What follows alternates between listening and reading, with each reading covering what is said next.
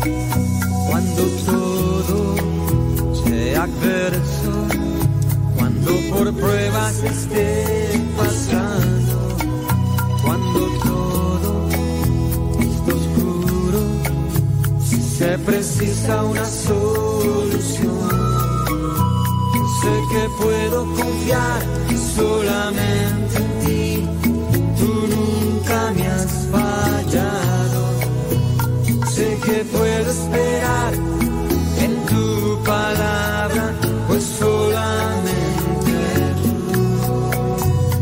eres digno de adoración.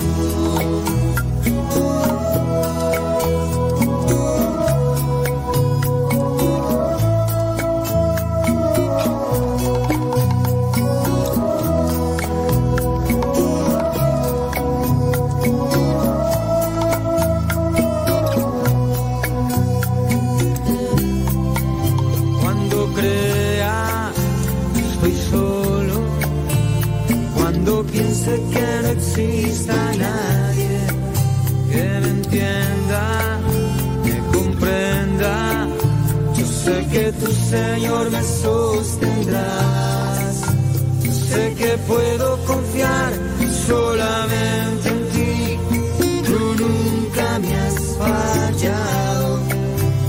Sé que puedo esperar en tu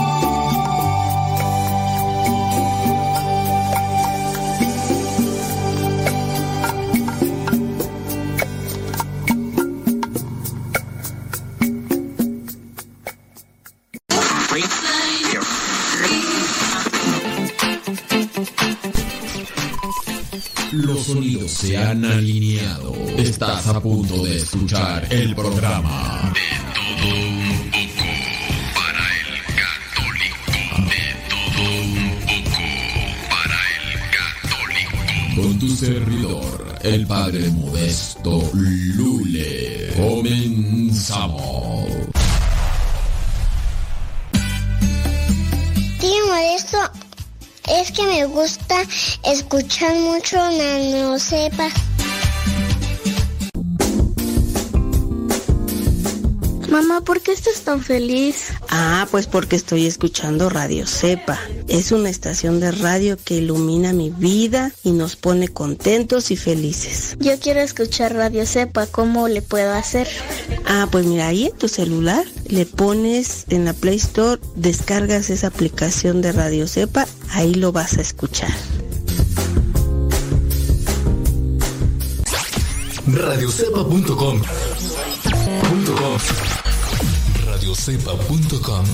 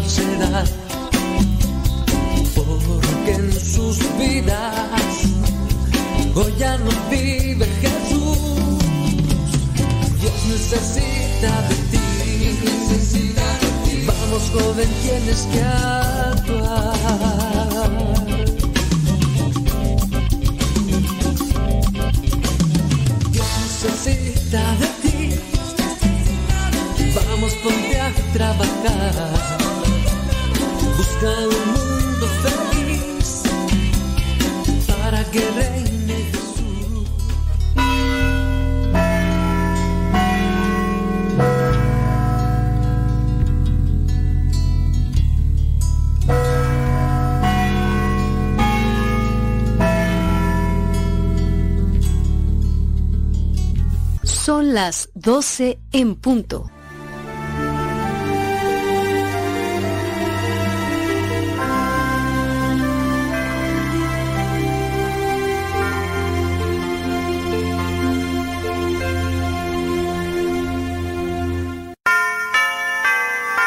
Regina Celi.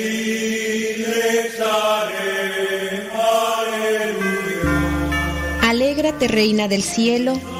Aleluya. Porque aquel a quien mereciste llevar en tu seno, aleluya, Ha resucitado como lo predijo.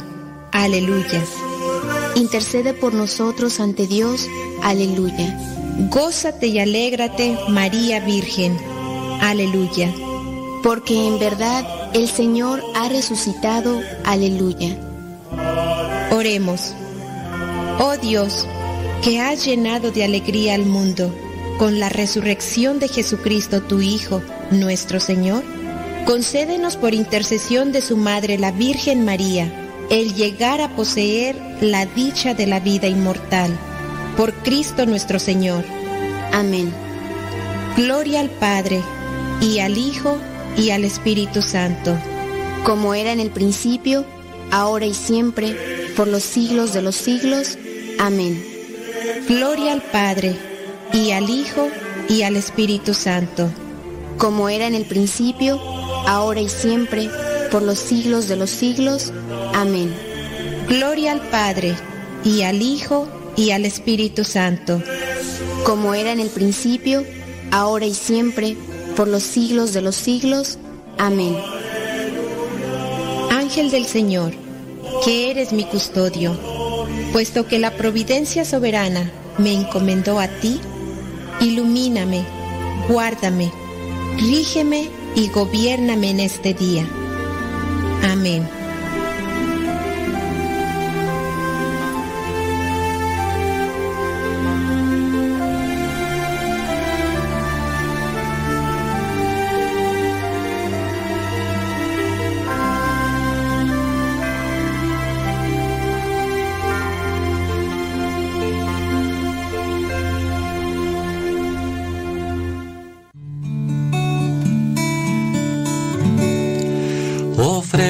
Los cristianos ofrendas de alabanza a gloria de la víctima, propicia de la Pascua, Cordero sin pecado que a las ovejas salva.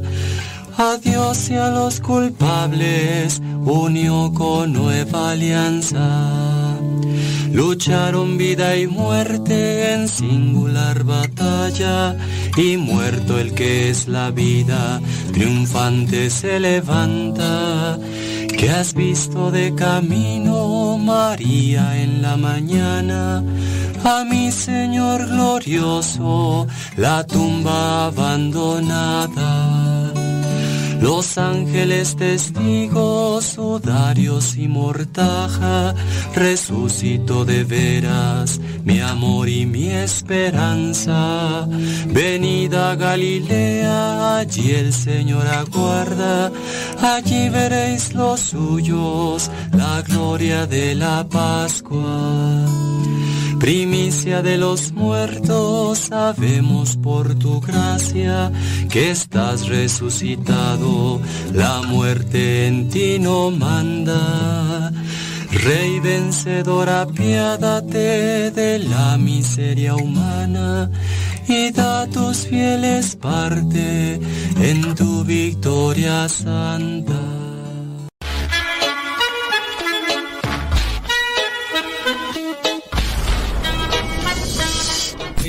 Escuchando el programa De Todo Un Poco para el Católico con tu servidor, el Padre Modesto Lule.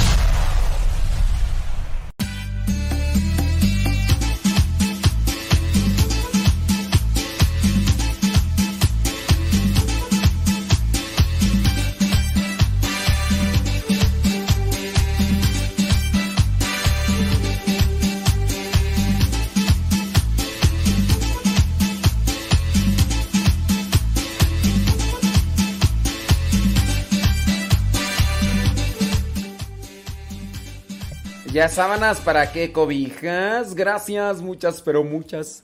Gracias. Gracias a la vida que me ha dado tanto. Me dio dos luceros que cuando los abro. Otras cuentas, déjame ver. YouTube. Ok, muy bien. Ok. Es muy bien. Déjame ver por acá. Ok, personalizar canal. Muy bien.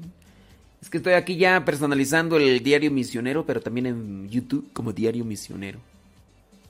Pues sí, ya, ya tiene que quedar. A ver si. Es que en el diario misionero. Información básica. Muy bien. Gracias. Ya, ya está. Muy bien. Sí, sí, sí. Pues nos encuentran como diario misionero, pues sí. El URL personalizado, muy bien, gracias. Agregar otra cuenta. Ahí está, creo. Creo. Creo. Ten, Dios. Creo. Soy misionero. Ok, muy bien. Ahí está. Sobres. Sobres. Sobre, sobre, sobre, sobre, sobre. ¿Se guardaron los cambios? Muy bien. Sí, ya está. Oh, muy bien. Vámonos a la página. Sobre, sobre, sobre, sobre, sobre, sobre, sobres. Sobre, sobre, sobre, sobre, sobre, sobre, sobres. Dice Aida Ruiz que, que escucha mientras le mueve la olla. Sí, sí, sí, sí. Por ahí alguien ese rato estaba diciendo, ay, a mí me dicen la popis. Y dije, no, no, no. A ti no te decimos la popis. Tú, tú eres la bruja del 71, pero... Sí, sí, sí. Porque ya alguien se estaba adjudicando el apodo de la popis. Ay, a mí me dicen la popis, brincos dieras. Brincos dieras, doña Clotilde. Sí, sí, sí, me estaba diciendo Ay, a mí me dicen la popis, ay, yo, ya se, ya se acabó la cuarentena del bullying, ya se acabó la cuarentena del bullying y que no sé qué, que no sé cuánto.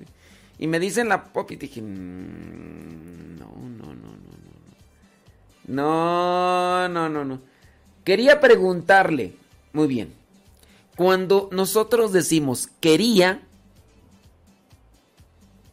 eso quiere decir que ya no quiero. ¿Sí?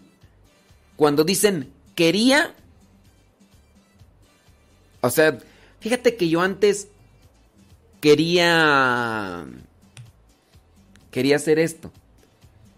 Entonces, eh, ya en la actualidad no. ¿eh? Entonces, para decir quería es que antes quería. Ahora ya no. Si tú dices, por ejemplo, eh, quiero preguntar, ahí sí, bueno, pongo atención. Cuando me dices quería, pues ya no. ¿Ya para qué? Quería ya no. Quiero. Dice, desde Los Ángeles, California, quería. Quería preguntarle que si cuando... entonces, entonces, quería, eso ya, entonces ya no. Fíjate que yo quería ser boxeador. Quería. Ya no quiero. en algún momento cuando estaba en Estados Unidos, este, pasando por ahí en, un gimnasio, dije, estaría bien ser eh, boxeador. Quería. Ya no quiero. No, ya he visto que hay algunos pobres que sacan hasta las tripas cuando les pegan mucho en el estómago así. Y no, he visto por ahí, ¿no? Dice esta persona, quería preguntarle que si cuando rezo el rosario con mis alumnos de comunicación puedo solo rezar tres Aves Marías en vez de diez. Es que miren, veámoslo así. Si tú les estás enseñando a los alumnos rezar el rosario y en vez de 10 Aves Marías le pones 3, entonces no les digas, esto es el rosario. Porque si tú les dices, esto es el rosario y tú les enseñas a tus alumnos, no sé cuántos años tengan tus alumnos, a lo mejor tú ocupas tres, tres Aves Marías porque pues, dices para no aburrirlos, pero diles, no les digas, esto es el rosario, diles, vamos a rezar, vamos a rezar. Y ya. Porque si tú les dices, esto es el rosario, se van a quedar ellos con la idea de que es el rosario. Y después ellos van a decir, no, pues, la teacher nos decía que tres aves marías, ¿para qué tanto brinco está hablando el suelo tan parejo, no? Por eso, pues, de que puedes rezarlo, puedes rezarlo. Es una devoción, sí, nada más no hay que alterarla, no hay que ponerle de tin mole, porque y más cuando se está enseñando, ¿no? Entonces no hay que decir, voy a rezar el rosario de tres Aves Marías. No, hoy vamos a rezar, vamos a rezar. Eh, vamos a rezar esto. Y ya, ¿no? Que te pregunten, oiga maestra, ¿cómo se llama el rezo? Pues un Padre Nuestro y unas Aves Marías solamente. Porque los puedes llevar a una devoción deformada y pues eso no. Eh, me gustaría saber mucho, me gustaría. También esta persona dice, padre, me gustaría. Entonces, si puedo ofrecer la misa, si puedo ofrecer la misa por almas del purgatorio, ofrecerla por la, ¿qué tú? Ofrecerla por, por decirlo así, mi papá que ya falleció. ¿Puedo ponerla las dos juntas? Mira, mmm, pues si tu papá ya murió, es un alma del purgatorio. Si tu papá No quiere decir que las almas del purgatorio son personas que no conocemos. Si tu papá ya, ya falleció, en paz descanse. Yo no sé esta ahorita, ¿verdad? Pero puede ser un alma del purgatorio. Entonces dices, voy a ofrecer la misa por las almas del purgatorio. Y también la voy a ofrecer por mi papá que se murió. De todas maneras, tu papá es un alma del, purgatorio. Y cuando nosotros regularmente optamos por, pues no tengo nadie por quien rezar del purgatorio. Pues ¿por quién vamos a rezar? Ah, pues por las ánimas del purgatorio, por las almas, que al final de cuentas es la misma palabra. Ánima y alma es lo mismo. Alma en español, ánima en, en latín, ánima en latín, alma en español. Y, y ya. Así. Y hay personas que no tienen así presente por quién rezar. Y dicen, pues vamos a rezar por las ánimas o por las almas del purgatorio. Traigo, yo traigo esa palabra del purgatorio de... Sí, las... Entonces, sí, sí quedó claro. Digo, pues si vas a rezar por tu papá, pues reza mejor por tu papá. Ya cuando dices, no, pues ya, ya no voy a rezar por él, pues no sé por quién rezar. Bueno, ahora sí, por las ánimas benditas del purgatorio, ¿no? Amiga, yo sé que estás enamorada y sientes que ya una mujer. Tienes deseos de dar ese paso, pero eres muy niña. Piénsalo bien, amigo, te sientes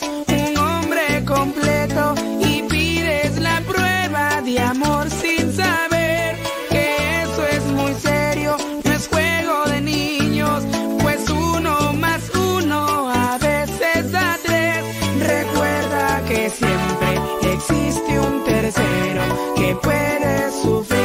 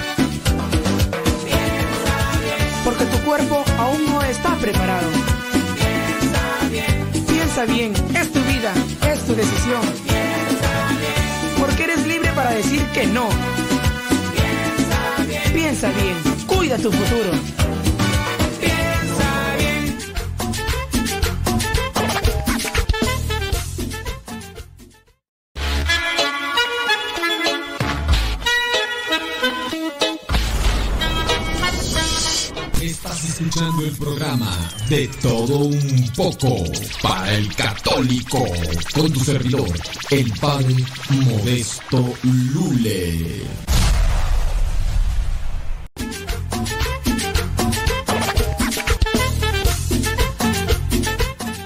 Pregunta que dice que cuando van a confesarse que el sacerdote no les da penitencia, que si la confesión es válida.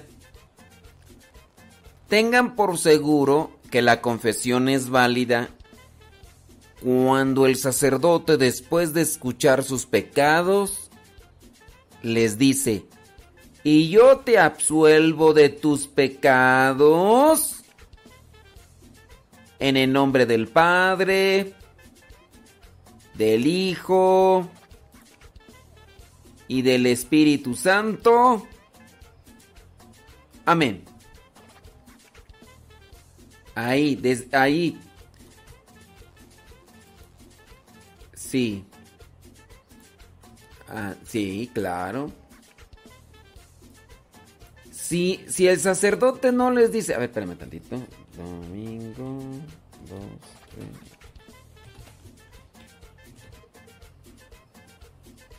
Si el sacerdote no les dice, yo te absuelvo de tus pecados, en el nombre del Padre, del Hijo, del Espíritu Santo, amén. Entonces allí no hubo, no hubo sacramento, allí no hubo sacramento de la confesión.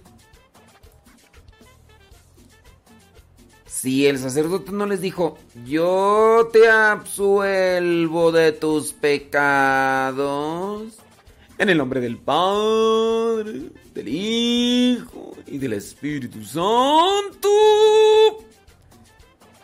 les dé o no les dé penitencia. ¿Les dio? Bien. ¿No les dio? Bueno, de todas maneras, si hay absolución, si hay absolución de los pecados. Sí. Sí, Pirilín. Sí, sí, sí, sí. Entonces por ese lado, pues ya. Andy, pues, con todo susto, ya saben. Aquí andamos. Claro, usted échele galleta. Sí, que por qué no dan penitencia. La verdad no sé. Pregúnteles. Yo sí les dejo penitencia. Hay veces que la, la gente a veces no, no le entiende uno muy bien. Porque uno deja mucha penitencia. No, uno deja penitencia. Ay, padre, pero ¿por qué esa penitencia? Soy tan pecador, santa pecador. Ay. Uno deja una penitencia, pues más o menos, ¿no?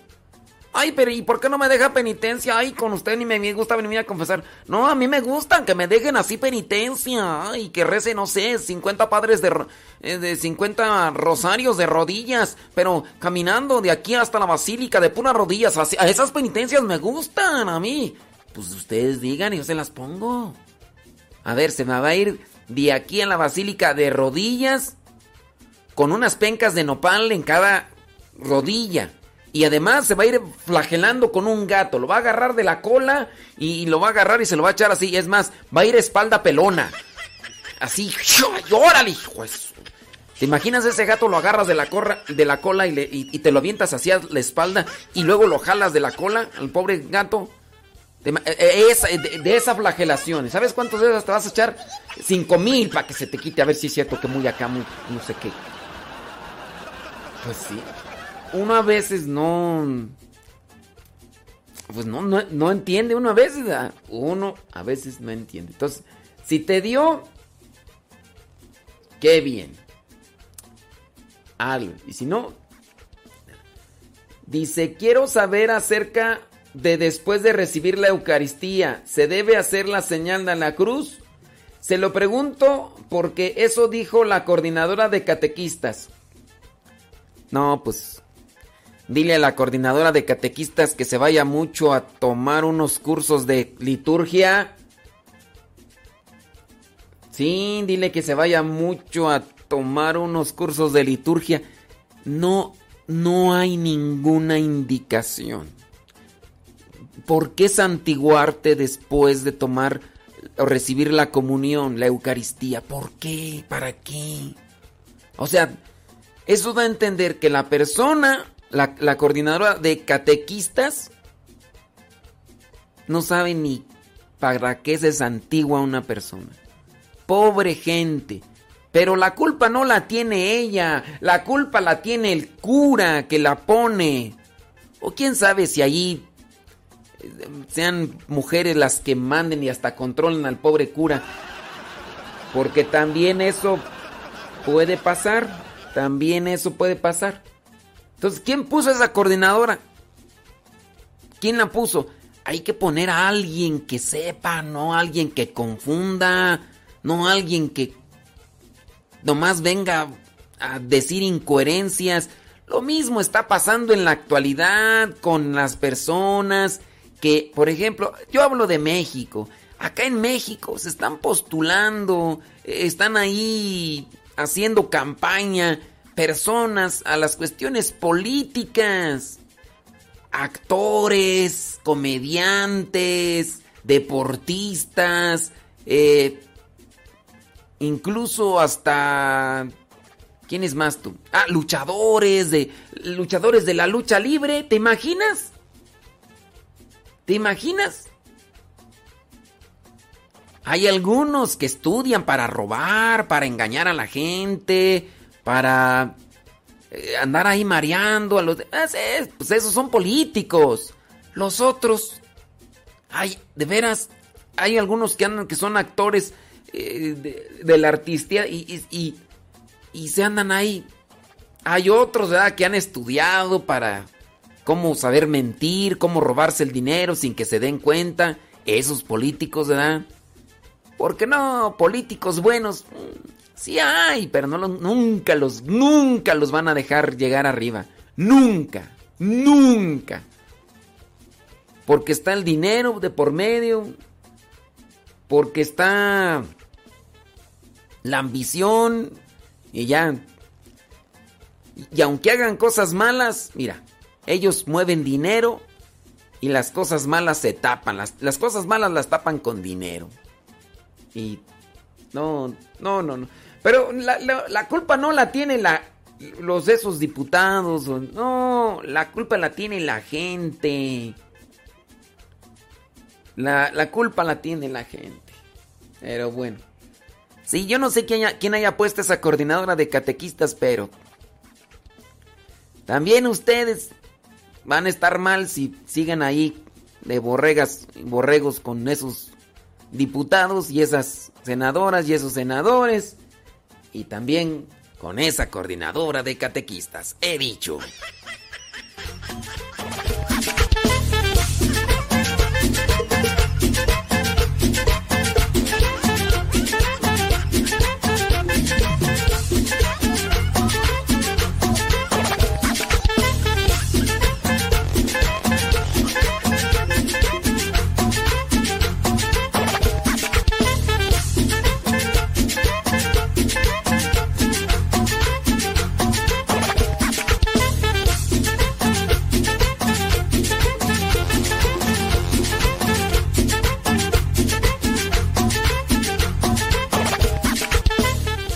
ya, ya nada más tenemos acá esta y a la investigadora.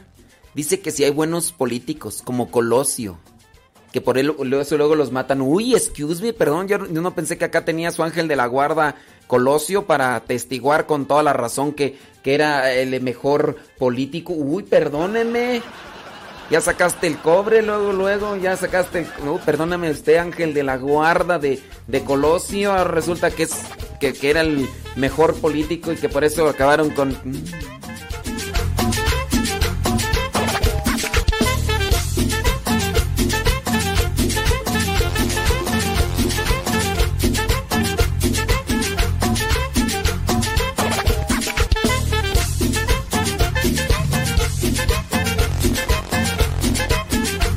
Ya salió acá la mamá de Colosio, eh, demás.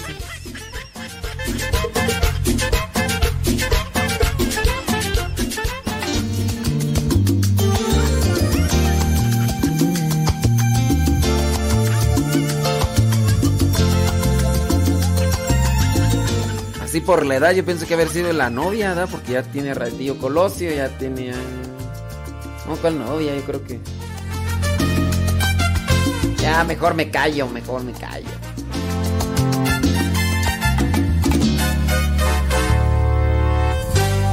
Ya no vuelvo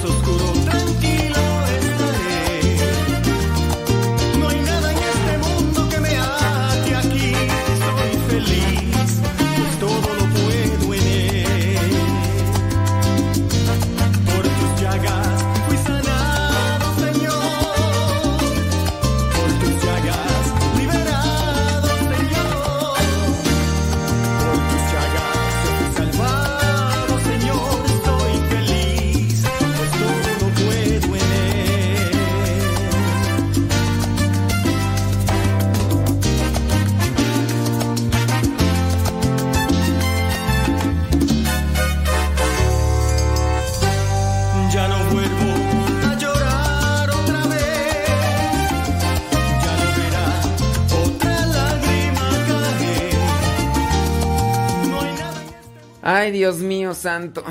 Miren, yo, yo les invito pues a que no...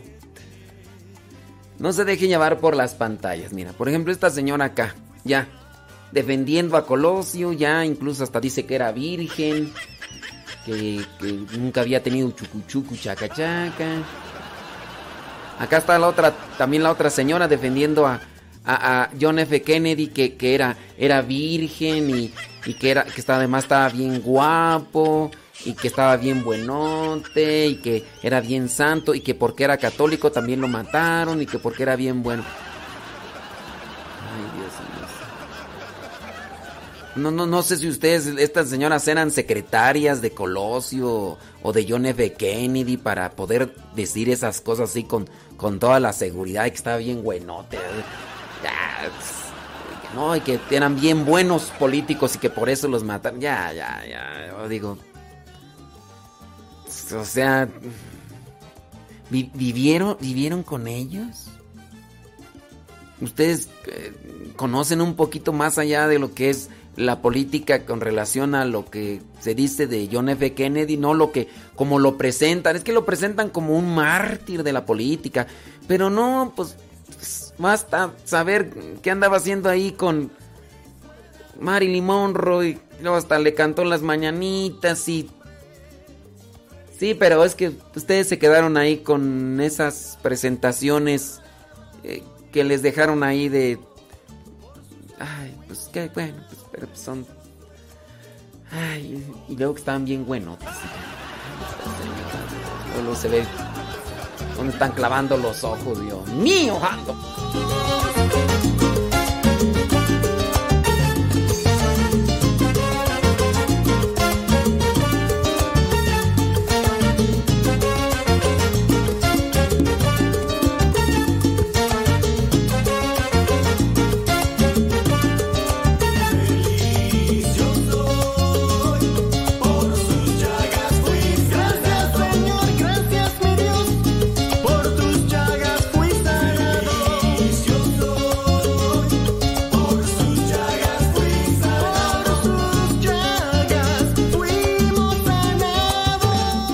Acá una señora, dice que yo lo que pasa que le tengo envidia a John F. Kennedy porque él sí estaba guapo, dice. Ay, Dios.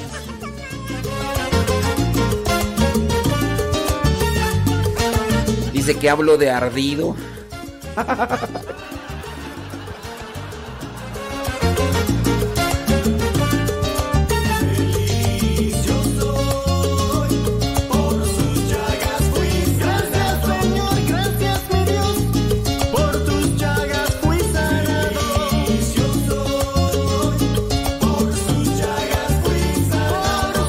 pero sí, sí, sí me sorprende pues que como estas señoras pues defienden a gente que pues que.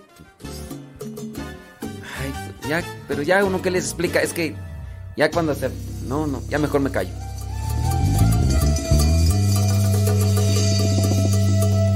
El día 3 de mayo, en Colombia y en muchos otros países, se celebra la exaltación de la Santa Cruz. Soy consciente de que esta fiesta tiene lugar el 14 de septiembre en muchos otros sitios. La exaltación de la Santa Cruz es la proclamación de un árbol de vida. Coincide este año, esta celebración, repito, en mi país, coincide con la reflexión sobre la viña, sobre la vid, sobre la vida que Cristo nos comparte.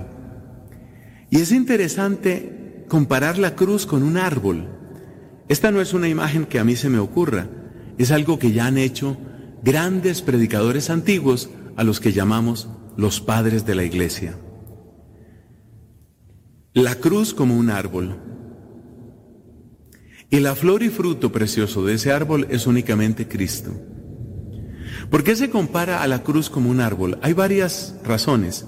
Por supuesto, la más elemental es por su forma, está hecho de madera y tiene un cierto parecido con tronco y ramas. Esa es una razón. Pero hay razones más profundas. Recordemos que, según nos cuenta el libro del Génesis en el capítulo tercero, un árbol sirvió para la perdición de nuestros primeros padres cerca del árbol del paraíso, rondaba la serpiente que le abre conversación a Eva. Y en esa conversación, pues ya sabemos el resultado. En esa conversación, Eva se aparta de la obediencia a Dios y le hace caso al demonio presente en forma de serpiente, come de ese fruto y las consecuencias pues son inmensas, son realmente trascendentales. Tomemos lo que sucedió en ese árbol y comparemos con lo que pasa en el árbol de la cruz. Nos damos cuenta que también ahí el demonio está atacando. El demonio está atacando al nuevo Adán, que es Cristo. El demonio está lastimando y está atacando también entonces a la nueva Eva, que es María Santísima. El nuevo Adán, Cristo, sin embargo, permanece fiel y la nueva Eva, María, permanece de pie y permanece fiel al Señor. Por eso decían los antiguos padres de la iglesia, lo que perdimos en un árbol, lo hemos ganado en otro árbol. La serpiente en el primer árbol, el del paraíso, logró la desobediencia. En el árbol de la cruz, por el contrario, la obediencia de Jesucristo logró nuestra victoria. Lo que había ganado el demonio en el primer árbol, lo perdió en el segundo árbol. La tercera razón es la que tiene que ver con el fruto. Ese árbol del paraíso era un árbol de fruto y ese fruto, al comerlo nuestros padres, fue el que desató su propia tragedia, que de alguna manera nos salpica a todos. Pues bien, este árbol, el árbol de la cruz de Cristo, tiene un fruto, y ya hemos mencionado cuál es ese fruto, es Cristo. Y nosotros comemos de ese fruto, nosotros comemos el fruto de ese árbol, porque nosotros nos alimentamos de Cristo. Y aquí entran otras comparaciones de otros santos, por ejemplo aquellos que decían, que así como para hacer el pan se necesita remojarlo, amasarlo y luego someterlo al fuego, así también podemos decir que Cristo fue sometido a un bautismo utilizando sus propias palabras, fue triturado en el sentido de las torturas que padeció y fue asado a fuego, el fuego del Espíritu Santo. Ese pan ese pan que es el fruto de la cruz es el que nosotros comulgamos en cada Eucaristía. Y es muy importante recordar esto para saber cuánto le costó a Cristo que nosotros pudiéramos tener ese pan. Y por eso, a pesar de nuestras limitaciones, a pesar de nuestros pecados, hemos de buscar cuál es la mejor manera de recibir la Sagrada Comunión, porque ya sabemos qué bautismo, qué tortura y qué fuego fueron necesarios en Cristo para que nosotros tuviéramos este pan vital. Así que feliz fiesta de la Santa Cruz y que el Señor nos enseñe a valorar su amor, a recibirlo y alimentarnos de él.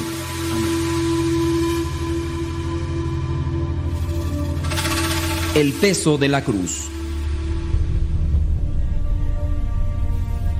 Esta era una vez un hombre que quería seguir a Jesús y alcanzar, a través de este servicio, el reino de los cielos. En un sueño profundo, aquel hombre quiso entrevistarse con nuestro Señor y le indicaron el camino del bosque. A poco andar encontró a Jesús y le expuso sus intenciones. Nuestro Señor lo miró con inmensa ternura. Luego desprendió del suelo un árbol joven pero alto, y le dijo, Recorre el camino de tu vida con esta cruz al hombro, y así alcanzarás el reino de los cielos.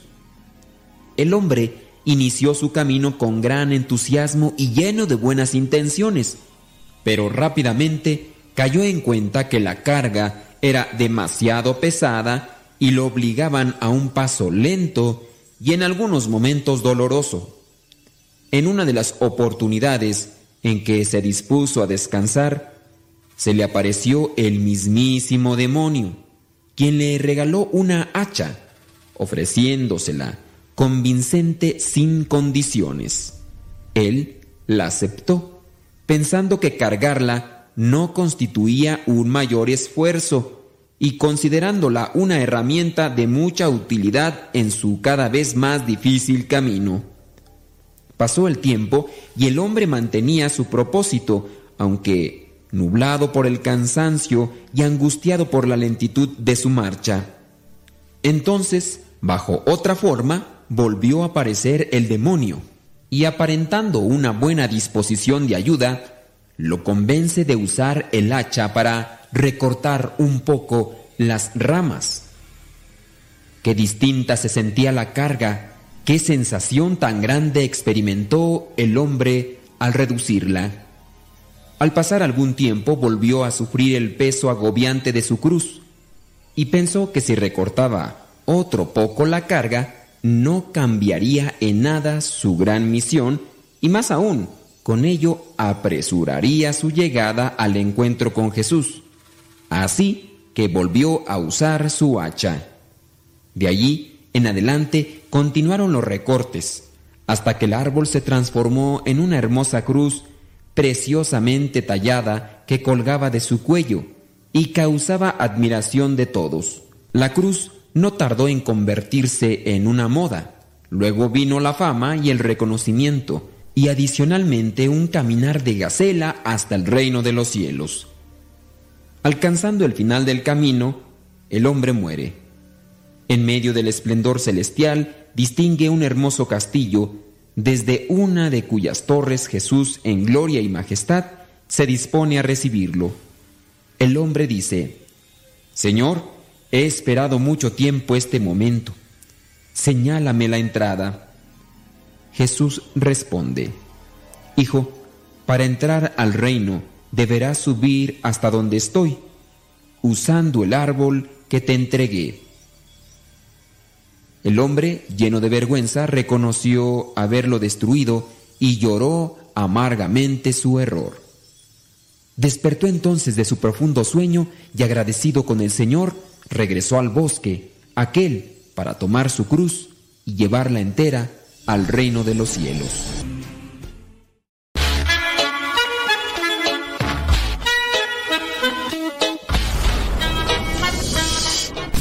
Escuchando el programa De Todo Un Poco para el Católico con tu servidor, el Padre Modesto Lule. Tío Modesto, es que me gusta escuchar mucho Nano Sepa.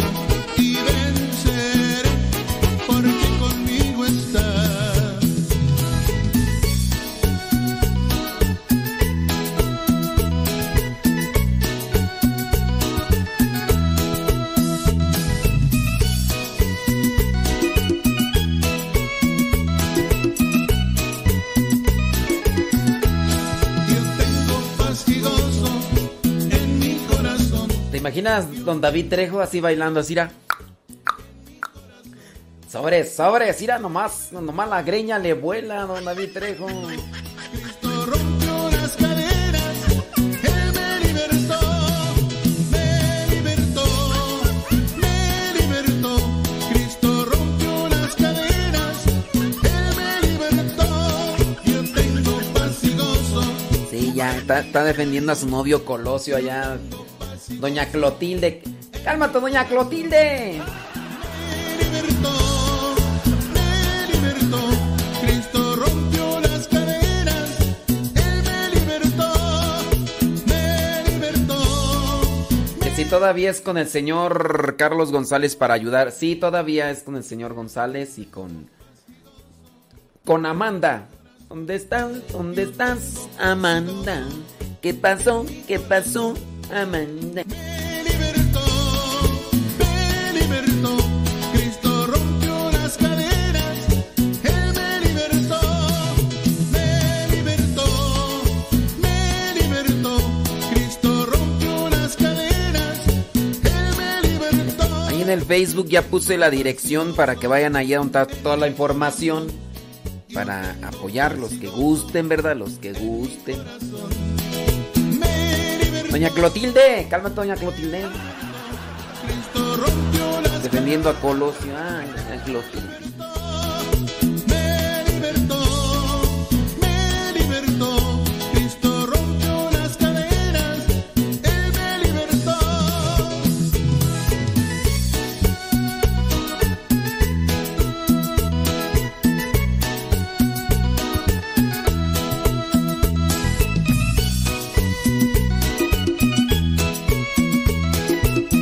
Sobres, sobres. Échale don David Trejo.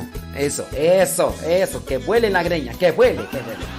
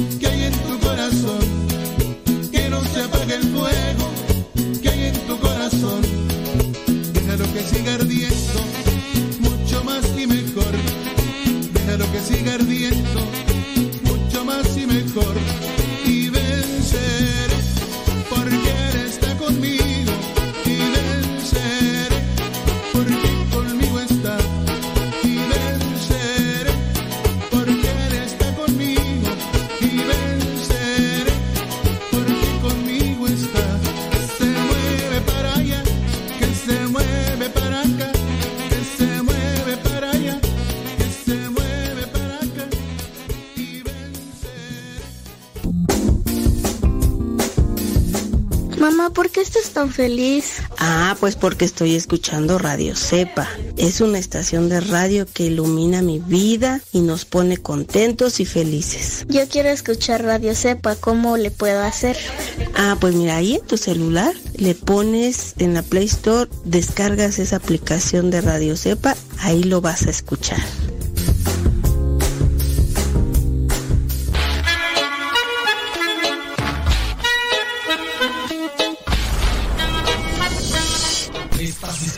Programa De Todo Un Poco para el Católico con tu servidor, el Padre Modesto Lule.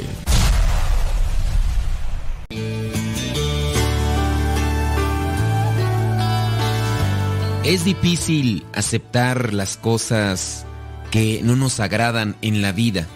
Una ocasión se encontraba el doctor y su paciente. El doctor le dijo, Tiene usted cáncer, señor. El paciente era Julio Bussi. Era un día 14 de enero del año 1953, cuando se anuncia una enfermedad que en este caso viene a ser trágica sin duda se colapsará nuestro sistema nervioso y llegará el miedo, la incertidumbre. Pero en Julio Bussi no resultó así. Cuando Julio Bussi escuchó esta respuesta, respondió alegremente, si esa es la voluntad de Dios, es una gracia. Así, tendré tiempo para prepararme para una buena muerte, lo cual es mejor que morir en un accidente sin tener tiempo para pensarlo. La respuesta de Julio Bussi no fue una respuesta espontánea. Sin duda, era un hombre conectado con Dios, relacionado con Dios, y a pesar de que el diagnóstico que le daba el doctor era algo trágico, él podía mirar algo más allá de la enfermedad, el tiempo para prepararse a una buena muerte, purificarse para así entrar ante la presencia de Dios. Que el Espíritu Santo nos ayude para prepararnos y así abrazar con amor la cruz de cada día. Ensancha mi corazón, descúbreme en mi interior. Radiocepa.com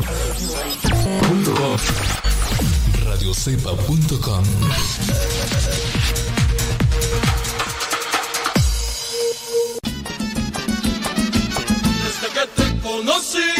podido olvidar. Desde que te conocí,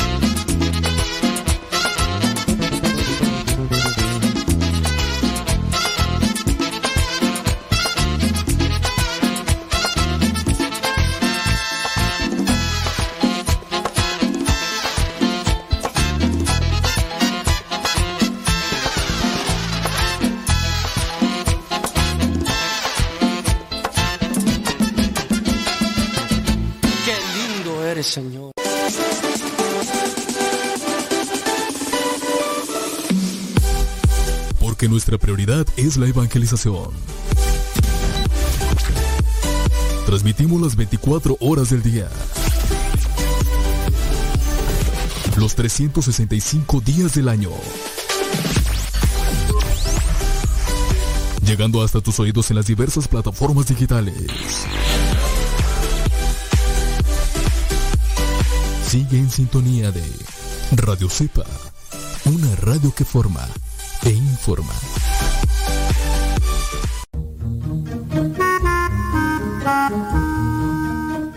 Qué se le dice santa a la cruz?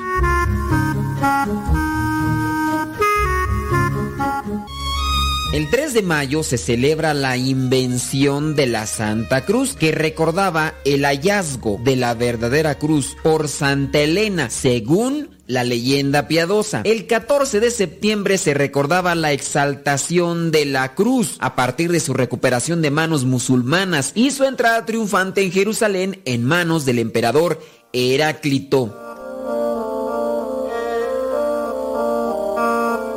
La iglesia en su revisión del calendario fusionó ambas fiestas en la del 14 de septiembre, pero sin eliminar la devoción de la fiesta de la Santa Cruz de Mayo, donde pues se hallaba establecida y gozaba de tradición cuando adornaban las cruces con flores u otros signos. Ahora, ¿qué es lo que se celebra actualmente? Pues ya no se celebra lo que fue el hallazgo de la cruz por la devoción piadosa que se dice, ni tampoco se celebra o se recuerda la recuperación de la Santa Cruz material. La fiesta hace con sus oraciones y sus lecturas una orientación al sacrificio redentor de Cristo y no tanto a la cruz como puro instrumento. Pero hay algo todavía que nos cuestionan más algunas personas por ahí. Dicen que el símbolo de la cruz es un símbolo maldito. Incluso otros llegan a decir que no hubo tal cruz, sino que era un palo.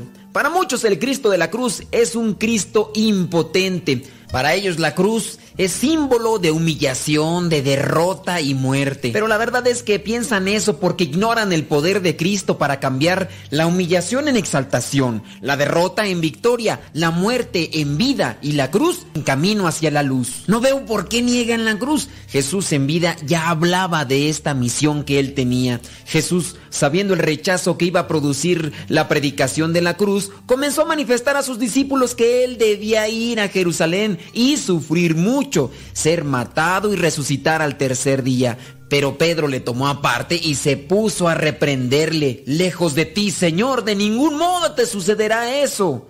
Pero Jesús dijo a Pedro, quítate de mí, Satanás, porque tus pensamientos no son de Dios, sino de los hombres. Lo encontramos en el Evangelio de Mateo capítulo 16 versículos del 21 al 23. La cruz es el símbolo del cristiano que nos enseña cuál es nuestra auténtica vocación como seres humanos. Entonces aparecerá en el cielo la señal del Hijo del Hombre. Mateo 24, versículo 30. Algunas personas para confundirnos nos preguntan, ¿adorarías tú el cuchillo con que mataron a tu padre? Por supuesto que no. Y ahí te van algunas respuestas. Primero, porque mi padre no tiene poder para convertir un símbolo de derrota en símbolo de victoria. Pero Cristo sí tiene poder. ¿O tú no crees en el poder de la sangre de Cristo? Mira, si la tierra que pisó Jesús es tierra santa, con mayor razón la cruz bañada con la sangre de Cristo es Santa Cruz. Segunda respuesta hay que aclarar para que no confundan.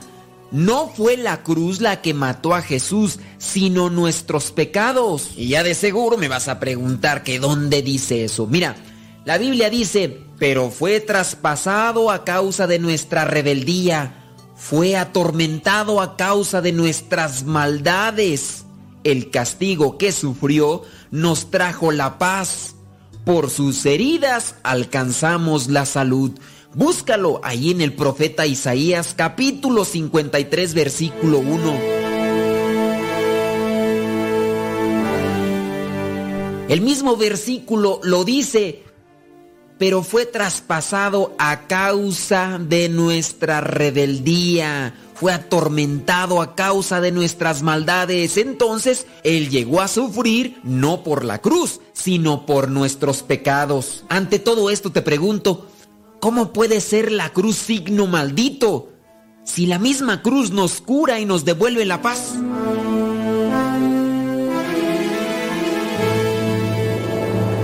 Ahí te va la respuesta número 3. Pon mucha atención en esto, por favor. La historia de Jesús no termina en la muerte. Cuando recordamos la cruz de Cristo, nuestra fe y esperanza se centran en el resucitado. Por eso para San Pablo la cruz era motivo de gloria.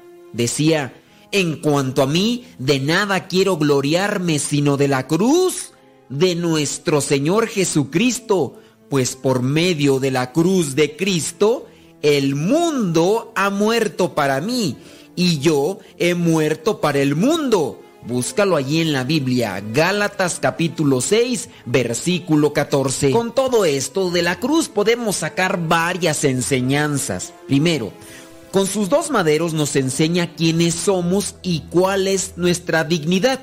El madero horizontal nos muestra el sentido de nuestro caminar, al que Jesucristo se ha unido haciéndose igual a nosotros en todo, excepto en el pecado. Somos hermanos del Señor Jesús, hijos de un mismo Padre en el Espíritu.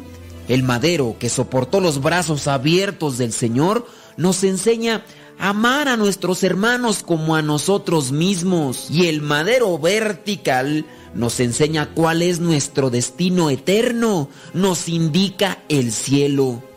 No tenemos morada acá en la tierra, caminamos hacia la vida eterna. Todos tenemos un mismo origen, la Trinidad que nos ha creado por amor y un destino común. El cielo, la vida eterna. La cruz pues nos enseña cuál es nuestra real identidad. Dice el Evangelio de Juan capítulo 3 versículo 16. Tanto amó Dios al mundo que entregó a su Hijo único para que todo el que crea en Él no perezca, sino que tenga vida eterna. Pero, ¿cómo lo entregó? ¿No fue acaso en la cruz? La cruz es el recuerdo de tanto amor del Padre hacia nosotros y del amor mayor de Cristo, quien fue quien dio la vida por sus amigos. Lo encontramos en el Evangelio de Juan capítulo 5 versículo 13. Por eso, con todas las de la ley decimos la Santa Cruz y por eso la podemos llevar en nuestro pecho, la podemos tener en la entrada de nuestra casa, llevarla en el automóvil. La cruz es la Santa Cruz que nos recuerda cuánto amor Dios tiene por nosotros. Algunos utilizan las citas bíblicas, nosotros utilizamos la cruz porque también las imágenes nos ayudan a recordar cuánto amor tiene Dios por nosotros. La cruz es signo de reconciliación con Dios, con nosotros mismos, con los humanos y con todo el orden de la creación. La cruz es el símbolo del cristiano que nos enseña cuál es nuestra auténtica vocación como seres humanos. Entonces aparecerá en el cielo la señal del Hijo del Hombre. Mateo 24 versículo 30. Y si tú eres de los que odian la cruz o que rechazan la cruz, déjame decirte esto. Satanás el orgulloso y soberbio odia la cruz porque Jesucristo, humilde y obediente, lo venció en ella, humillándose a sí mismo, obedeciendo hasta la muerte y muerte de cruz. Y así transformó la cruz en victoria, por lo cual Dios le ensalzó y le dio un nombre que está sobre todo nombre. Filipenses capítulo 2, versículo del 8 al 9 que no te avergüence llevar la cruz, que no te avergüence decirle la Santa Cruz, porque por medio de la Santa Cruz se nos abrió el paraíso.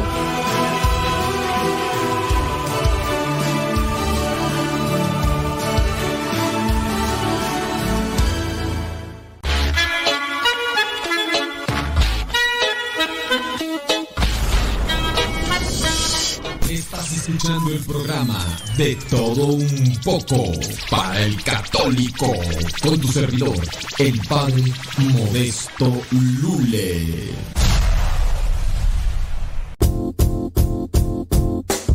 Oh, hola padre, somos las hijas de Laura y lo escuchamos desde Denver. Este programa nos ha ayudado en la escuela. Nos gusta la trivia y todos los días lo escuchamos y todas las mañanas. Saludos a mi hermana. Hola padre, Dios lo bendiga. Me gusta la pregunta preguntona. Saludos desde Denver. Adiós.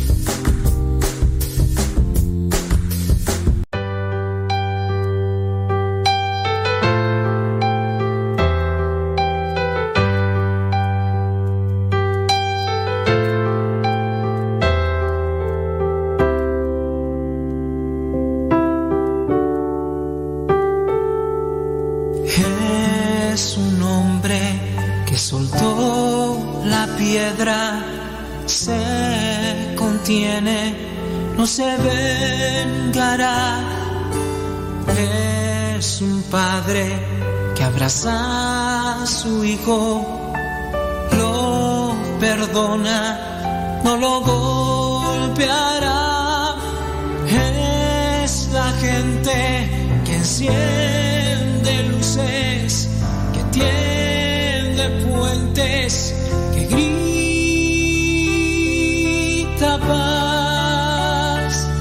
Queremos la paz, no queremos guerras, queremos la paz. Ver que el mundo se alegra, queremos la paz. Y a los niños que juegan, queremos la paz.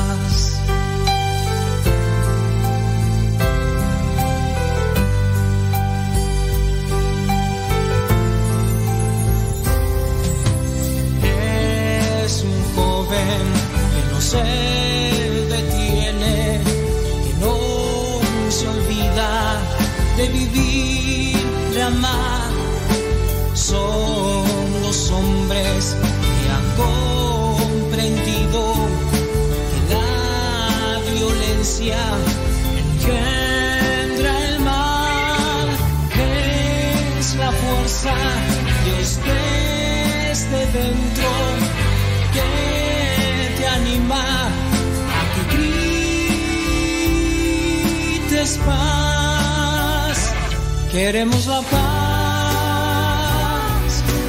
no queremos guerras, queremos la paz.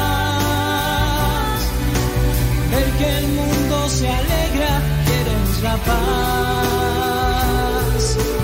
Y a los niños que juegan, queremos la paz.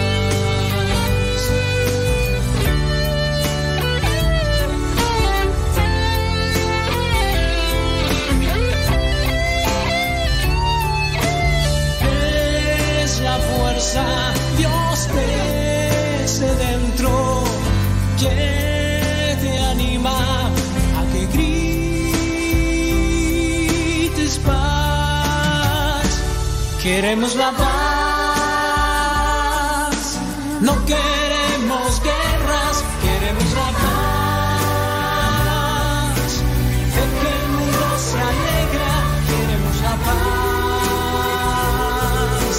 Y a los niños que juegan, queremos la paz.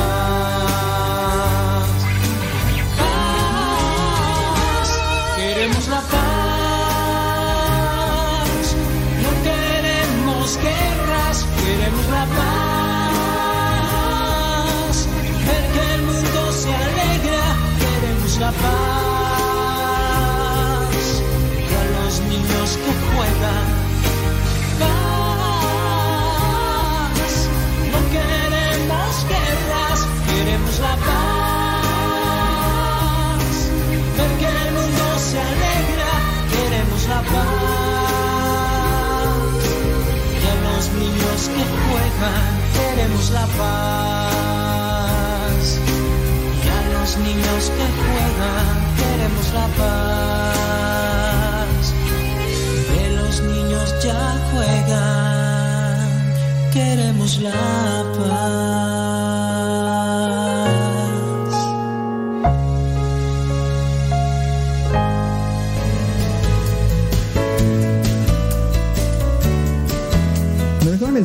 Comentario en nuestro canal en YouTube.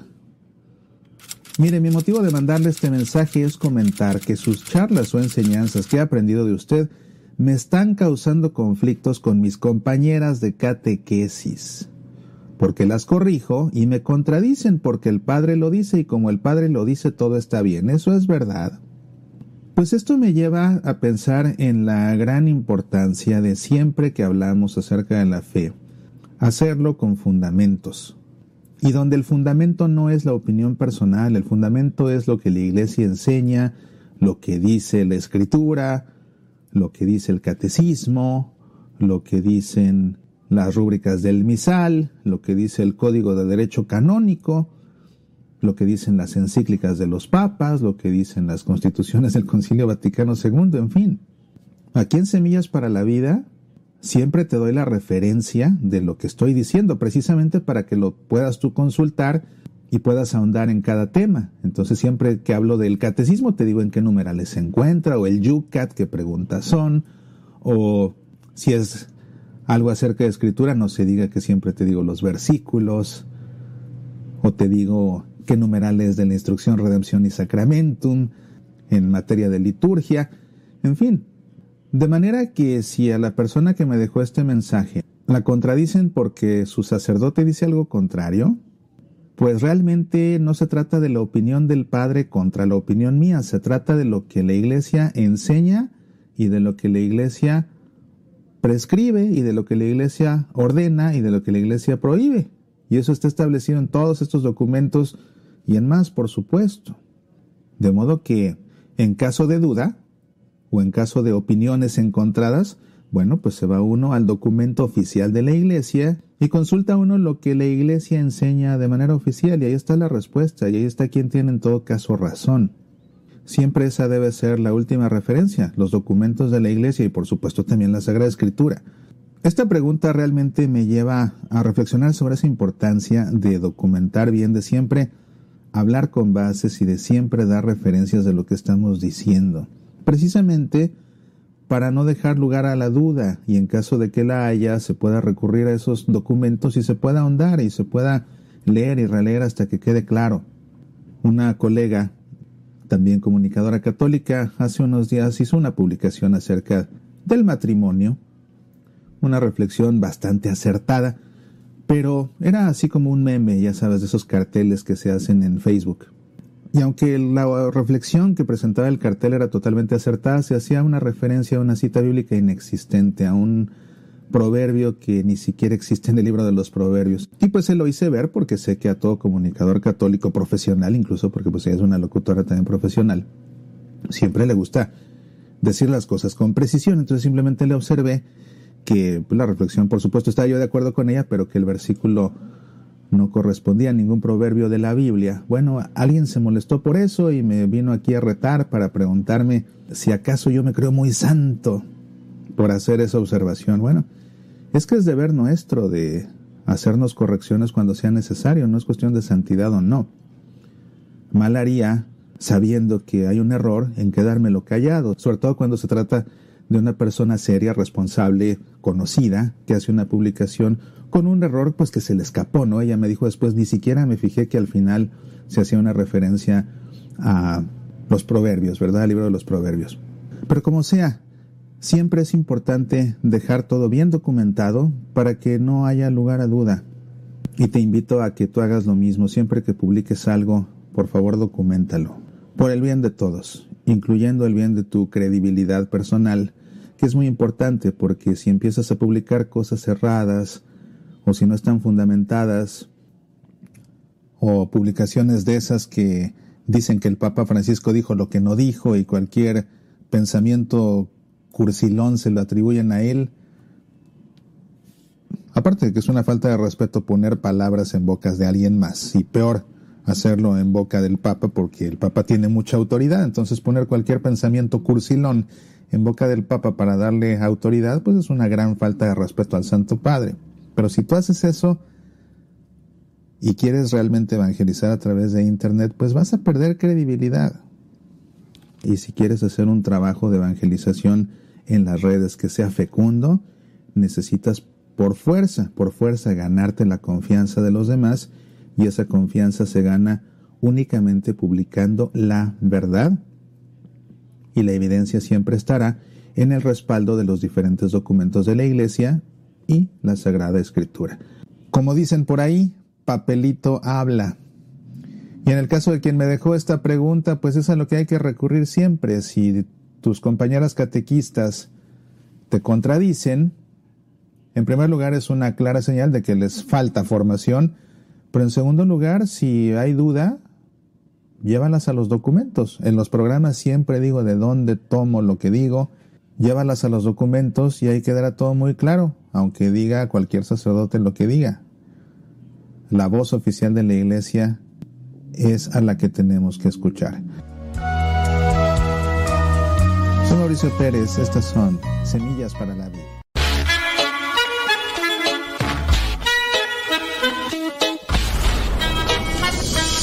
Estás escuchando el programa de todo un poco para el católico con tu servidor, el padre Modesto Lule.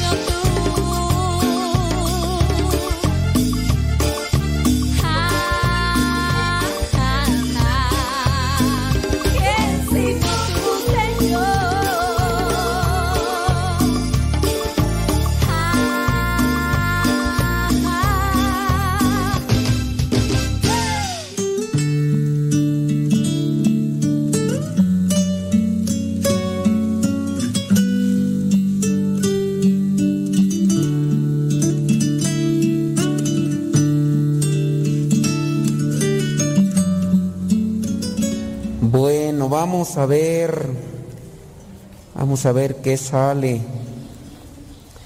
Vamos a comenzar, otra, ah, sí, vamos a comenzar la reflexión. ¿Qué les parece de la segunda lectura? Primera carta de Juan, capítulo 3, versículos del 18 al 24. Veamos ahí lo que dice el versículo 18. Hijitos míos, que nuestro amor no sea solamente de palabras, sino que se demuestre con hechos. Creo que esto aplica no solamente en una cuestión espiritual relacionada con Dios, esto también se implica y se relaciona en muchos aspectos. Que nuestro, nuestra relación de amor no sea solamente de palabra, sino que se demuestre con hechos. La esposa estará codeándole al esposo y decirle, ¿ya escuchaste? Y eso sí le dice todavía en la actualidad que le ama, ¿verdad? Porque pareciera ser que cuando va avanzando, me han dicho, ¿verdad? Me han dicho, que cuando va avanzando el matrimonio en tiempo, se les olvida ya decir, te amo, mi vida, te quiero, bella, preciosa, chula, hermosa. Ya ni siquiera el apodo gorda, ya ni eso, ya. Ya no, nada. ¿Por qué? ¿Por qué se enfría la relación? Sabrá Dios. Cada quien tendrá que analizarle allí su situación, pero esa es una realidad en muchas relaciones matrimoniales. Antes se agarraban de la mano, se agarraban de la cintura. Quizá a lo mejor ya ahora no hay cintura, ¿verdad? Por eso no se agarran, ¿verdad? Pero pues por lo menos ahí rodearle ahí, ¿verdad? Lo que abarque o agarra el cuello para que te acuerdes de cómo era la cintura. Pero antes había esos detalles. Comenzaba la relación y el beso y bueno. Pero se va enfriando. Entonces, dice que el amor no sea solamente de palabras, sino que se demuestre con hechos. Eso es lo que nos va, a importar siempre en una relación de amor. Ya mencionamos algunas características del matrimonio y por qué no también traer a colación esa relación de amor, eh, lo que vendría a ser el amor filial, el amor eh, de familia, de ahí el filios. Eh, ¿Por qué también esa relación? A ver, el hijo le dice a la mamá, te amo mamá, pero ¿por qué no me obedeces? Y dices que me amas, hijo. Te pedí un favor, saca la basura y no la sacaste. Te pedí un favor, lávate sus platos, ándale mientras yo hago esto y no lo hiciste. ¿Por qué? Y, y pues sí, o sea, se dicen palabras y todo. La mamá le dice al hijo, llegas temprano, por favor, o a la hija, llegas temprano, por favor. Y sí, llegó temprano, las 3 de la mañana, 4 de la mañana. Y no llegó en su sano juicio, llegó allá media fumigada, medio fumigado y Hijo, ¿por qué llegas a esta hora? ¿No es que me tienes con el Jesús en la boca? Estoy preocupado por ti, no sé dónde andarás, con quién andarás. Ay, mamá, ya me, me sé criar solo. Y ahí también yo pienso que se debe de demostrar el amor con hechos. O ya están más vejestorios, ya están más cascabeleados, se casan y los hijos de repente se refugian en el alcohol, y ya andan de borrachos. Y, la mamá le dice regularmente, a veces el papá no, a veces el papá es el que le dice, ¿qué hijo? Pues órale, mochate con unas, ¿no? A lo mejor es el que le pide ahí que, que el día de hoy las ponga él, pero en el caso de la mamá, que son regularmente, ¿verdad? Por ahí alguna que otra borrachilla que me he encontrado, ¿verdad? porque sí hay, pero en el caso de las mamás, que son las que más le dicen a los hijos, hijo, pero ya deja esa botella, hijo ay mamá, que ya vas a ver, un día la voy a dejar. Y puras promesas. Y, el, alcohol puede ser uno de los casos, hay otras cosas todavía más degradantes, ¿no? El caso de, los vicios de la droga, que, que pues ya la mamá se da cuenta que le hace falta dinero porque el hijo anda allí agarrándole dinero y está casado y pero ya ese dinero que te gana él por allá no le alcanza y le anda robando a la mamá y la mamá se queda en silencio porque es su hijo, porque lo quiere y a pesar de que sea vicioso, a pesar de que sabe que anda de infiel el hijo, la, mamá lo quiere. Y sí sabe que está mal, es que no está bien lo que le está haciendo a mi nuera. Y a lo mejor la nuera viene chillando, suegra, fíjese que lo miré a su hijo ya con una mujer así de la calle y todo. Y la mamá, pues, ¿qué hace? Llora y todo. Y a lo mejor le dice a su hijo, hijo, por amor de Dios, haz esto. Y a lo mejor dice, sí, mamá, vas a ver que yo voy a cambiar. Y nomás no. Entonces, esto también se puede ver en, en esta situación muy cercana y común y ordinaria entre nosotros, que no nada más sea de palabra, sino que sea de hechos. Incluso si nosotros aplicamos lo que vendría a ser una forma gradual, lo primero que tendríamos que hacer para amar, en mi caso, amar a mi familia, ustedes en su caso, amar a sus parejas, a sus esposos, a sus esposas, el, el primer grado y quien debería estar en primer lugar es el amor a Dios. Cuando uno tiene amor a Dios, uno puede incluso extender ese amor para amar a los demás, amar a los papás, amar a los hermanos, con sus defectos, con situaciones, amarlos, pero con hechos. Ustedes, los que están aquí como matrimonios, en la medida en que se han acercado a la luz, han aprendido a amar, a perdonar y a respetar a sus parejas. La esposa, que es la que regularmente se acerca, le aguanta tantas cosas al viejo, le, le aguanta infidelidades, le aguanta un montón de cosas. ¿Por qué? Porque tal vez en esta cercanía que tiene en primer lugar con Dios, le hace decir al esposo, está bien, te perdono, pero no lo vuelvas a hacer. Y como el viejo no se acerca a las cosas de Dios, vuelve a caer otra vez en su porquería. Y ahí está la esposa nuevamente perdonándole y ya le gritó y ya la golpeó y todo. Entonces, de forma gradual, uno puede amar en hechos si en primer lugar está el amor a Dios. Si yo amo primeramente a Dios, ya. Entonces ustedes igual me imagino que su relación como matrimonios, los que están aquí ya acercados, me imagino que ha crecido, eh, se ha acercado más en la medida que se acercan a Dios. Hay más respeto, ah, hay más acciones de amor, de, de paciencia, hay más acciones de generosidad. A lo mejor algunos de los señores sí son trabajadores, pero allá donde les pagan. Ahí en la casa la señora necesita que le pinten la pared porque ahí está todo ahí ya humedecido, ahí todo humedecido y a lo mejor la señora dice, viejo, a ver cuándo pintas esa barda ya, esa pared. Pues qué, pues cuando me pagues. Y de ahí no, ahí no quiere. Y hasta en eso también se puede demostrar el amor con hechos, sin necesidad de que la esposa le esté diciendo, viejo, ya ponle el pisito ahí ese baño, mira, ahí está todo ahí ya levantado, en hechos. Pero cuando uno pues va adquiriendo uno conciencia, sensibilidad, porque eso es una también un desprendimiento de las cosas de Dios, se hace uno más sensible cuando se acerca a Dios. Cuando uno se acerca a Dios uno se hace hasta más caritativo, porque ya uno entiende que uno tiene que ser generoso, desprendido y poco a poco. No quiero decir que se dé todo así ya lo que a lo mejor está uno soñando a veces, pero poco a poco, en hechos. Hijitos míos, que nuestro amor no sea solamente de palabra, sino que se demuestre con hechos. De esta manera sabremos que somos de, ver, de, la verdad y que podremos sentirnos seguros delante de Dios. Pues si nuestro corazón nos acusa de algo, Dios es más grande que nuestro corazón y lo sabe todo. Queridos hermanos, si nuestro corazón no nos acusa, tenemos confianza delante de Dios. Uno cuando comete una cosa mala, uno no necesita a veces que se la anden diciendo, uno sabe. Ciertamente hay que tener sensibilidad. Yo hago una cosa mala, es más, yo digo una mala palabra y miré la expresión de la otra persona. No hay necesidad que la otra persona me diga, no la friegues, ¿por qué me dices así? ¿Por, qué? Hay, no necesariamente a veces son palabras altisonantes, a veces son de, de, expresiones de desprecio. No son altisonantes, pero son de desprecio. Y con eso hace sentir mal a la otra persona. Y sin necesidad que te diga, ¿por qué me dices así? ¿Por qué me humillas de esa manera? Ya con ver la expresión. El corazón acusa.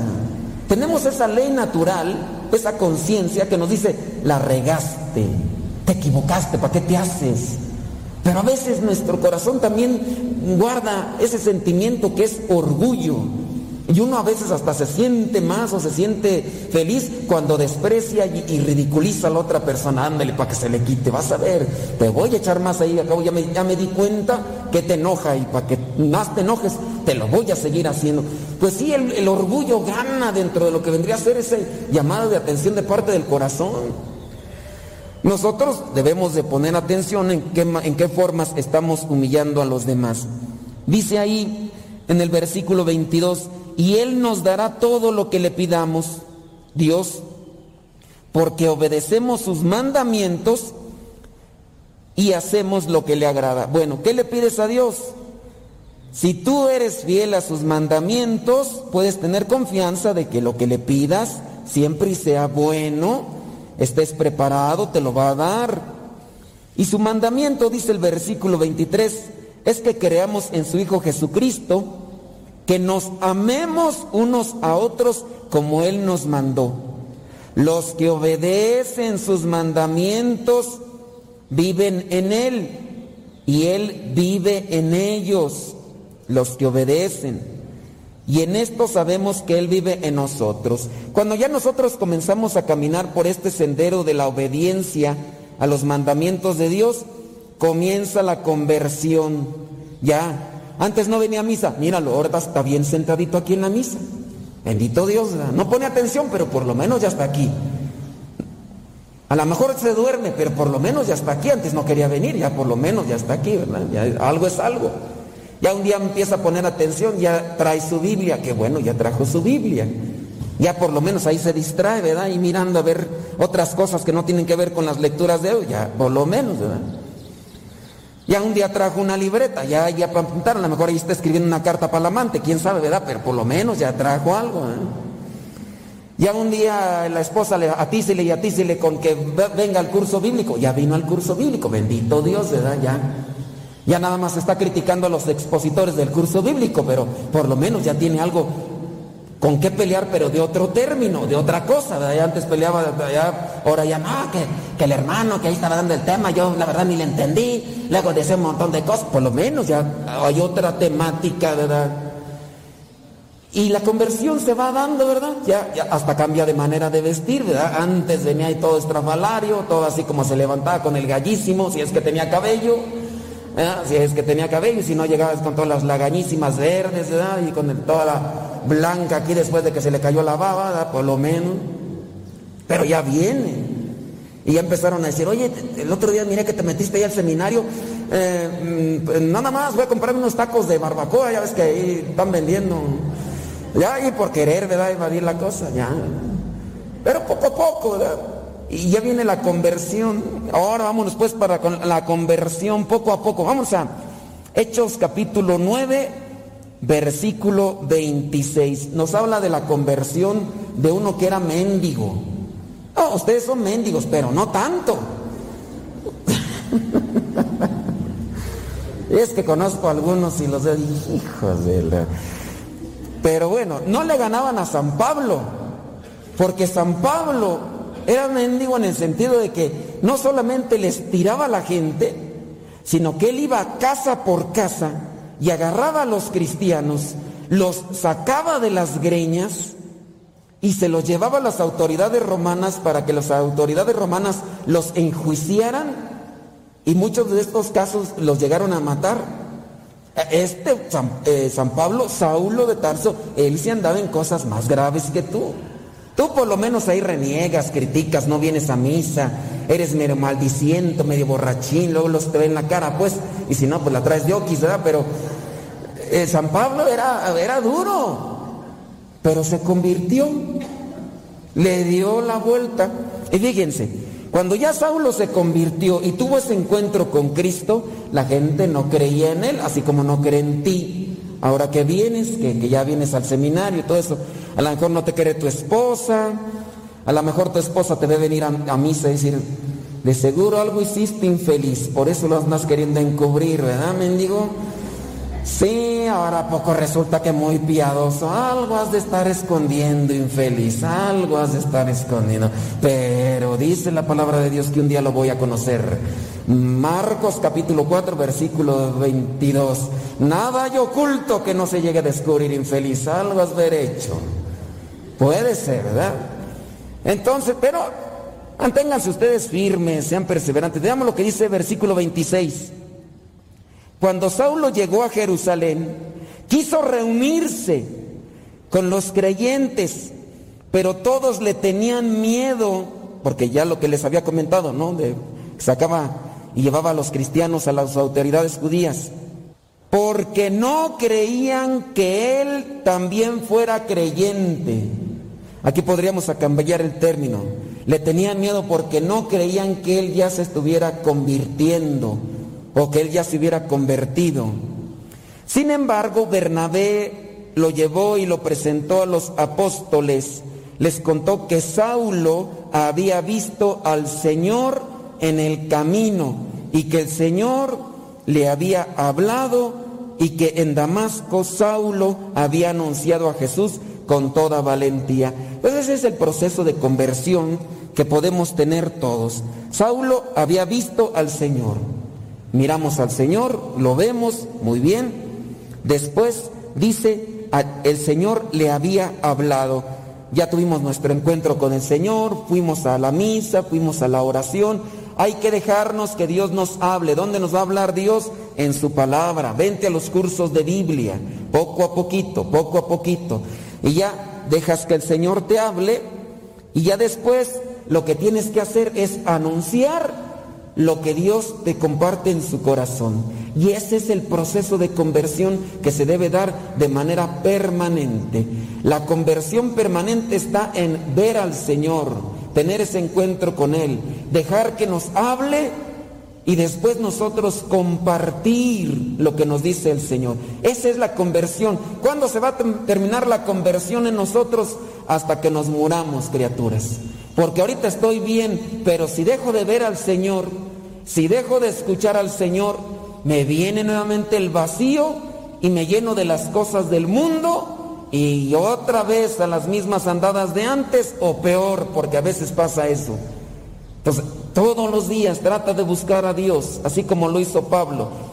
Vio al Señor, lo escuchó y después lo anunció con valentía, sin miedo. Pues eso es lo que tenemos que hacer. Eso es yo lo que los invito a los que están ya aquí en los grupos, los que están participando en la liturgia, ser perseverantes ser perseverantes en el encontrarse con el Señor, en el escucharlo y el compartirlo. No se rajen, échenle. Ahorita estás tú, al rato ya te va a querer tu esposa, al rato puede ser tus hijos. Y es lo que sucede con consecuencia. Veamos en el versículo 31. Entonces la iglesia en todas las regiones de Judea, Galilea y Samaria tenía paz. Eso es lo que va a tener tu familia paz. ¿Cuántas familias no están necesitadas de paz?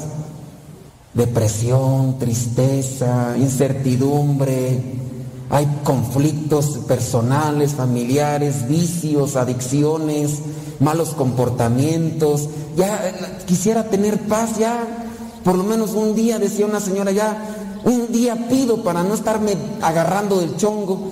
Me levanto, padre, y apenas me levanto, y ahí está el viejo ya quejándose que de esto y que el otro, que aquello, y viera que descanso un poquito cuando se va al trabajo. Pero hay veces que el infeliz se queda todo borracho, crudo, guacareado, y ahí está también repeliendo que quiere un menudito. Y luego no trae dinero, padre, pues ¿con qué le voy a comprar el menudito? Ahí nada más tenemos puras balas y brutas, ni aceite tenemos para freírlas. Y está pidiendo carne y, como padre, y está friegue, friegue matrimonios de afuera, de aquí ustedes no, ¿verdad? Ustedes tranquilos, ¿ah? Pero allá otras personas, otros lugares, otros continentes me han platicado ese tipo de cosas. Y ya por lo menos quisiera tener paz.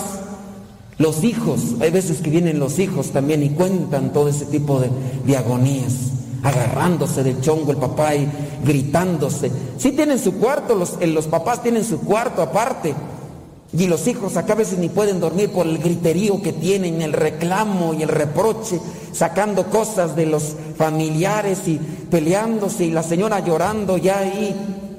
Qué feo que estar en esa situación.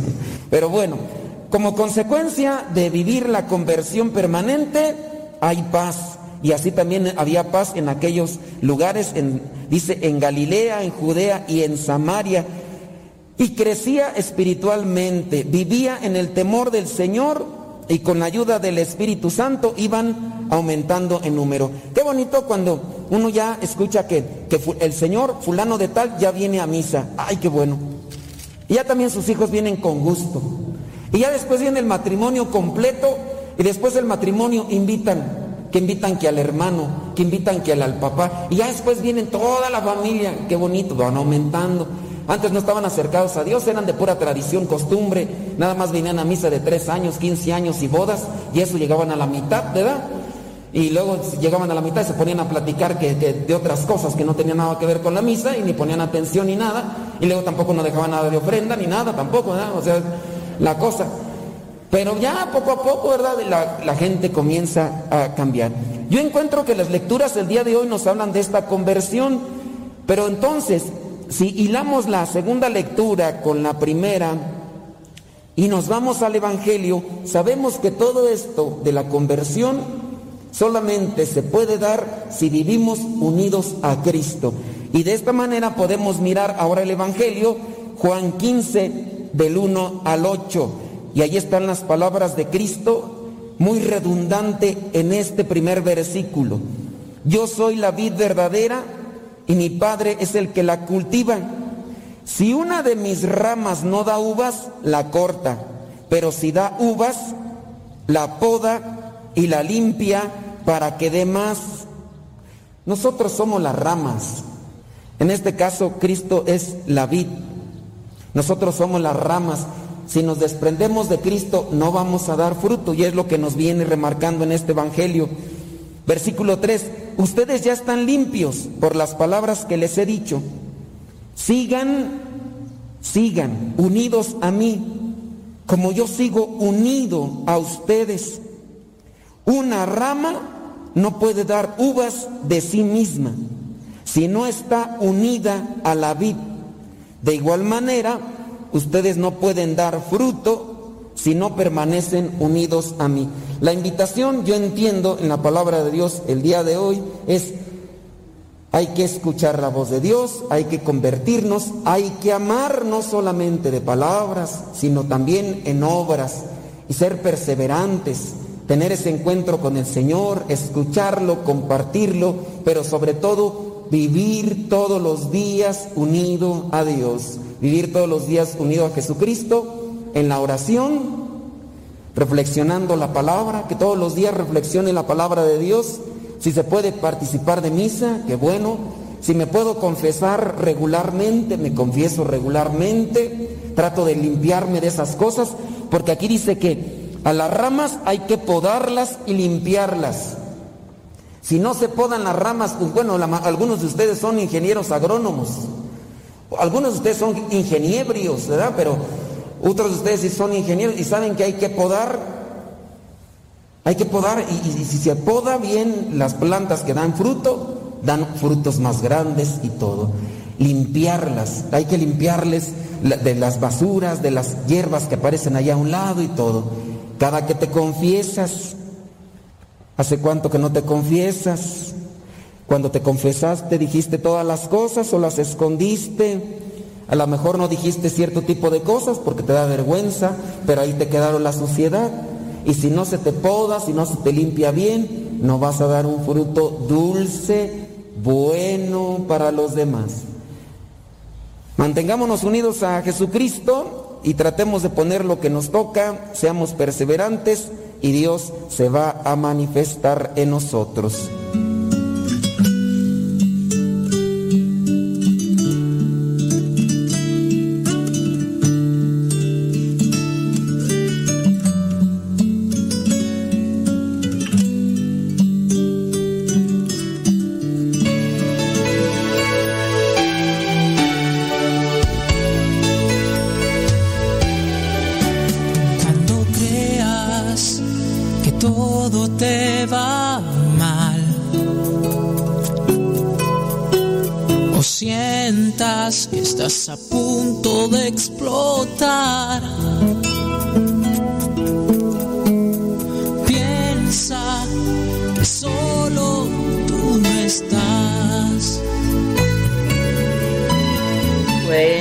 Ya se las mandamos por el WhatsApp.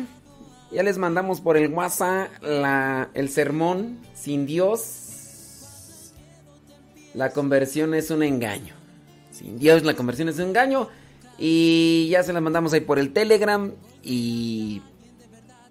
Y listo. Gracias por su compañía. Gracias por su cercanía. Y ahí andamos. ¿Sale, vale? ¡Órale, pues! ¡Órale, pues! Ya sé, pues.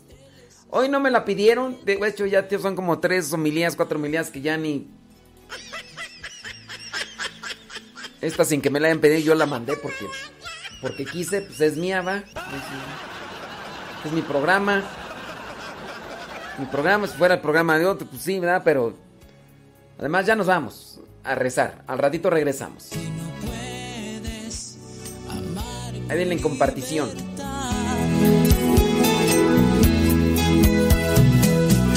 Piensa, Jesús te puede ayudar. Oh. Piensa como Él nadie te amará. Jamás, jamás, cuando el miedo te empiece a dominar. O crees que nadie nunca te querrá. Voltea ya alguien de verdad en vez siempre amándote está. Con tus temores y defectos o tus ganas de vivir, Él te ama, Él te quiere, Él es así, quien te sueña. Ah,